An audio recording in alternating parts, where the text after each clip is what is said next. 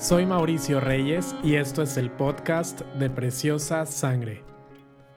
Estamos por concluir los últimos días del Ramadán, el cual es parte de uno de los cinco pilares del Islam, es decir, las cinco obligaciones que todo musulmán tiene que cumplir. A lo mejor nunca has escuchado de cuáles son estas cinco obligaciones, pero te las voy a mencionar. La primera es el Shahada, que es la profesión de fe que hace una persona para convertirse al Islam, donde dicen que no hay más Dios que Alá y Mahoma su profeta, y si una persona repite eso ya se considera musulmana. La segunda obligación es la oración, que también se le conoce por Salat, que es el nombre árabe, y son las cinco oraciones que hacen en el día en donde ellos se postran en dirección a la Meca y repiten frases del Corán. La oración en el Islam no tiene que ver con la oración para los cristianos, ellos no hablan con Dios, ellos no tienen una relación en donde escuchan y conversan con Dios, simplemente repiten frases que se aprenden en árabe, a veces ni lo entienden, como es el caso de Turquía, que es un país en donde se habla turco y el árabe no se entiende, entonces simplemente memorizan y lo dicen como una repetición. El tercer pilar del Islam es el zakat, que es dar limosnas y ayudar a los pobres. El cuarto es el ayuno, en donde forma parte el ramadán. Y el quinto pilar es el peregrinaje que todo musulmán tiene que hacer por lo menos una vez en su vida a la Meca que está en Arabia Saudita. El Ramadán es el noveno mes del calendario islámico y es donde ayunan en conjunto todos los musulmanes del mundo durante 30 días. Las fechas van cambiando cada año y depende de la posición de la luna. Es decir, este año, ahora el 23 de mayo va a terminar el Ramadán, pero no significa que el próximo año va a ser igual. Cada año varían las fechas dependiendo de la posición lunar. El Ramadán no es una opción, sino que es una obligación que debe cumplir todo musulmán. Incluso aquellas personas que están enfermas o mujeres embarazadas, si no pueden ayunar debido a su condición física, se les da una especie de permiso especial para no ayunar, pero tienen que recuperar los días que no ayunaron en otro momento. Si fueron tres días, cinco días, diez días, no importa, tienen que recuperarlo después de que hayan dado a luz o cuando ya estén bien de salud. En el tiempo de Ramadán es cuando muchos cristianos en el mundo nos unimos para interceder por los musulmanes, precisamente para que se abran sus ojos al Dios verdadero. Muchos de ellos ayunan esperando conocer más a Dios o acercarse a Dios. No saben quién es el Dios verdadero, el de la Biblia, pero muchos hacen un esfuerzo por intentar hacer cosas que agradan a Dios durante este tiempo y los cristianos estamos orando para que Dios abra sus ojos y puedan verlo en verdad, que Él pueda mostrarles quién es Cristo y pueda revelarse a sus vidas. Quiero aprovechar este tiempo para dar las gracias a todos los que se han unido estos días de Ramadán a estar intercediendo por los musulmanes, a los que han estado siguiendo las peticiones que hemos puesto cada día en nuestras redes sociales. Pero si no has podido hacerlo, no te preocupes porque tenemos la guía de los 30 días de oración en nuestra página web. Puedes unirte en cualquier momento. Nosotros no creemos que hay una fecha específica para interceder por los musulmanes, sino que en cualquier momento del año podemos orar por ellos. Entonces, si quieres unirte a estas peticiones, preparamos esta guía con muchísimo cariño. Hay un motivo de alabanza para comenzar con acción de gracias. También hay un versículo que decidimos usar cada día como base a nuestra oración. Después levantamos una petición de oración y termina con un tiempo para reflexionar cada día. Son 30 días y puedes encontrarlo de manera gratuita en nuestra página web www.preciosasangre.org diagonal recursos diagonal libros. Voy a repetir la página web www.preciosasangre.org diagonal recursos diagonal libros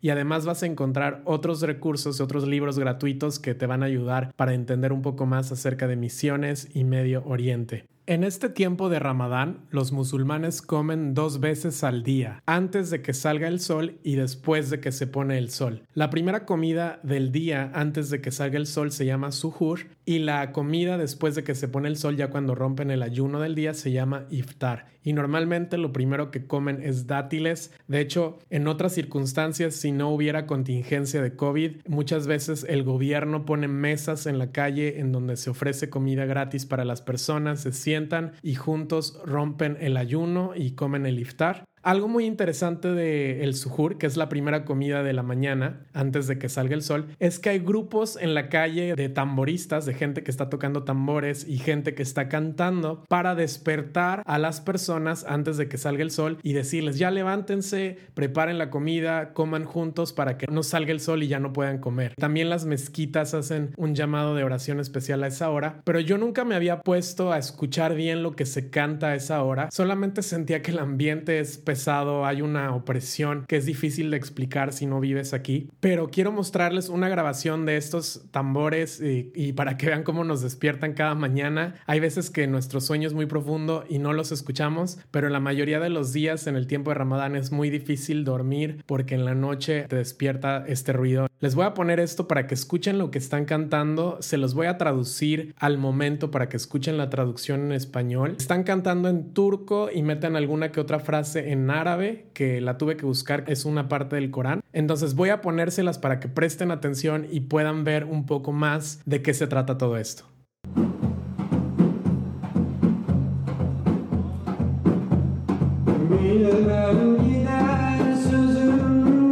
No sé a dónde van mis palabras. ¿A dónde voy?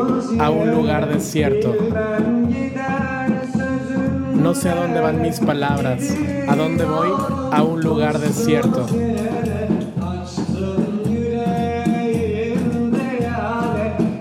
Tú abriste mi corazón, mi querido Mahoma, mi querido Mahoma,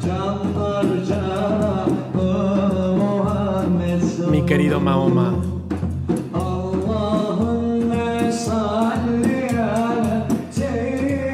Mío, esta oración va dedicada a Mahoma.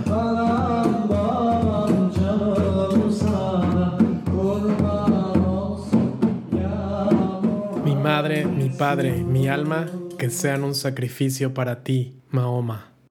Escuchar lo que están cantando es algo que te hace dar cuenta de muchas cosas, porque aunque la mayoría de los musulmanes nunca aceptaría que ellos veneran a Mahoma, en la práctica y en la experiencia que hemos tenido aquí en Turquía, hemos visto que siempre hay una exaltación hacia la figura de Mahoma. Aunque ellos dicen que es un profeta, siempre se le trata con mucho más veneración e incluso una adoración que es contraria a lo que el propio Islam enseña. Incluso esta canción está diciendo que entrega a su madre, a, su padre y su propia alma como un sacrificio para Mahoma lo cual es algo que solamente haces hacia Dios. De hecho, una de las cosas que a ellos más les molesta del cristianismo es que nosotros exaltamos a Cristo como Dios, pero no porque nosotros hayamos hecho a un hombre Dios, sino porque Cristo demostró ser Dios. Todo lo que hizo fue una revelación del Padre a nuestras vidas él sabía lo que la gente estaba pensando, algo que solamente Dios puede hacer.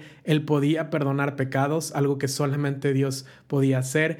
Él murió y resucitó, demostrando que Él tiene el poder sobre la muerte. Él hizo cosas que nadie, ningún otro hombre en el mundo ha podido hacer sino solamente Dios. Y la base del cristianismo es que Jesucristo es hombre, pero es 100% Dios. Y no es que un hombre se hizo Dios, sino es que Dios se hizo hombre y vino del cielo hasta aquí. Algo interesante de este tiempo de Ramadán es que hay mucha culpa en los musulmanes que no logran cumplir el ayuno a rajatabla. Ellos se tienen que abstener de muchas cosas en este tiempo, dejan de fumar, etc. Pero aquellos que no logran hacerlo se sienten y cargan una culpa muy fuerte porque en la religión no hay gracia. En la religión todo se trata de una obligación que tienes que cumplir tal cual. Y de hecho, sorprendentemente lo que ocurre es que hay muchos borrachos en la calle, que es gente que se siente culpable y para quitar esa culpabilidad empiezan a beber alcohol, lo cual es otra contradicción porque el Corán prohíbe beber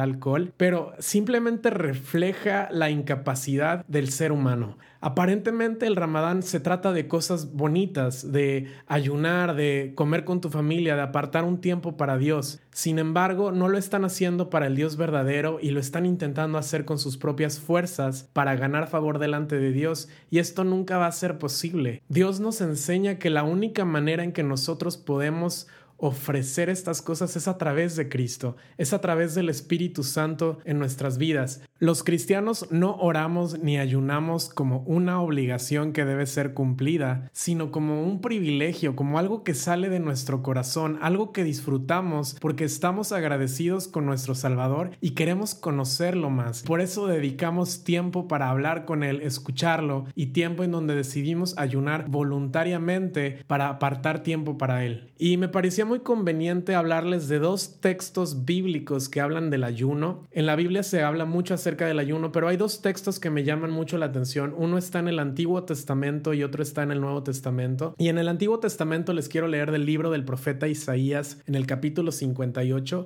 en donde Dios nos habla lo que es importante para él. Voy a leerles del versículo 5 al 11 y vamos a ver un poco más de qué se trata el verdadero ayuno. Dice así, ¿Creen que el ayuno que me agrada consiste en afligirse, en agachar la cabeza como un junco y en acostarse con ásperas ropas sobre la ceniza? ¿Eso es lo que ustedes llaman ayuno y día agradable al Señor? Pues no lo es.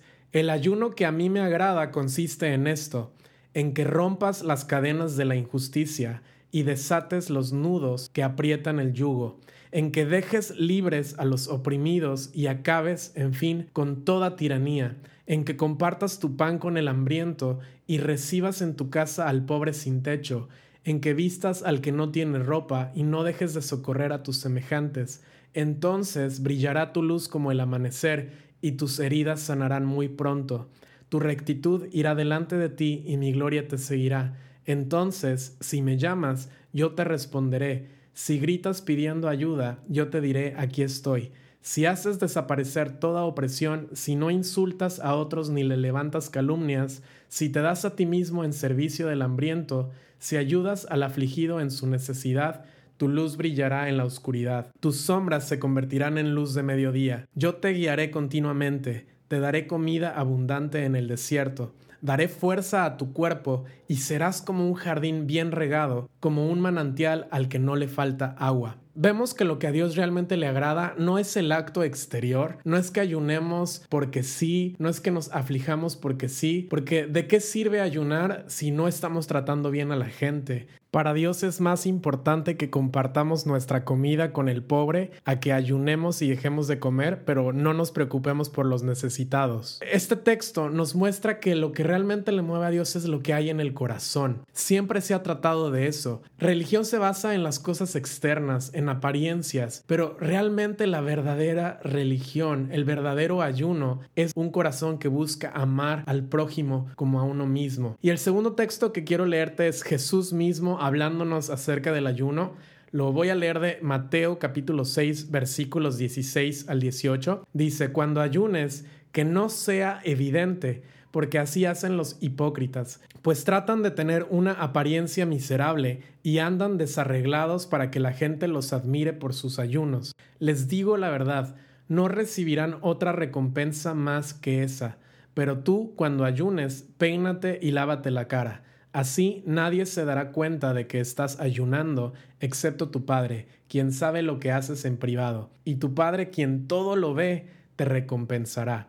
Qué increíbles palabras de Cristo. Nos está diciendo que lo más importante es el corazón, que lo hagamos para Dios y no para los hombres, que si vamos a ayunar, que ni siquiera las personas se den cuenta que lo estamos haciendo, que lo hagamos para Dios y no para otras personas, no para apariencias. Es de suma importancia entender que lo que a Dios le importa es nuestro corazón el por qué estamos haciendo las cosas, si es para que nos vean, si es para ganar favor simplemente con un acto exterior, o si realmente es porque amamos a Dios y queremos ofrecerle algo a Él y queremos dedicar un tiempo de intimidad para Él. Algo que a mí me ha sorprendido mucho en este tiempo en Turquía es conocer musulmanes que piensan que está bien pecar siempre y cuando no sea en el ramadán. Está bien si cometen adulterio siempre y cuando no lo hagan durante el ramadán. Y se olvidan de que no se trata de dejar de pecar unos días y luego vivir como te da la gana, porque eso es lo que consigue la religión. Dedico un día a Dios, pero el resto lo dedico para mí. Eso no sirve para nada. O le damos a Dios todo lo que somos o realmente no le estamos dando nada, porque Él pide todo nuestro corazón, toda nuestra mente, que rindamos todo el control de nuestra vida a Él. Es muy importante examinar nuestros corazones porque todos somos capaces de dejar a un lado lo más importante que es amar a Dios y amar a las personas y comenzar a darle importancia a cosas que hacemos, a actos que hacemos, cosas que intentamos hacer para ganar favor delante de Dios. Y esto me hace agradecer una vez más por el sacrificio de Jesucristo. Él se sacrificó por nosotros. Él es el sacrificio perfecto del mundo.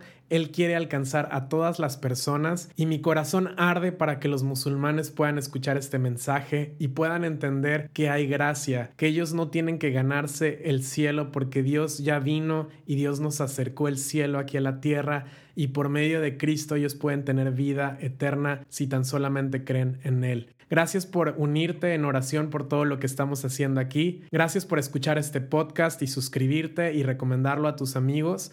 Vamos a intentar que no pase tanto tiempo entre episodios.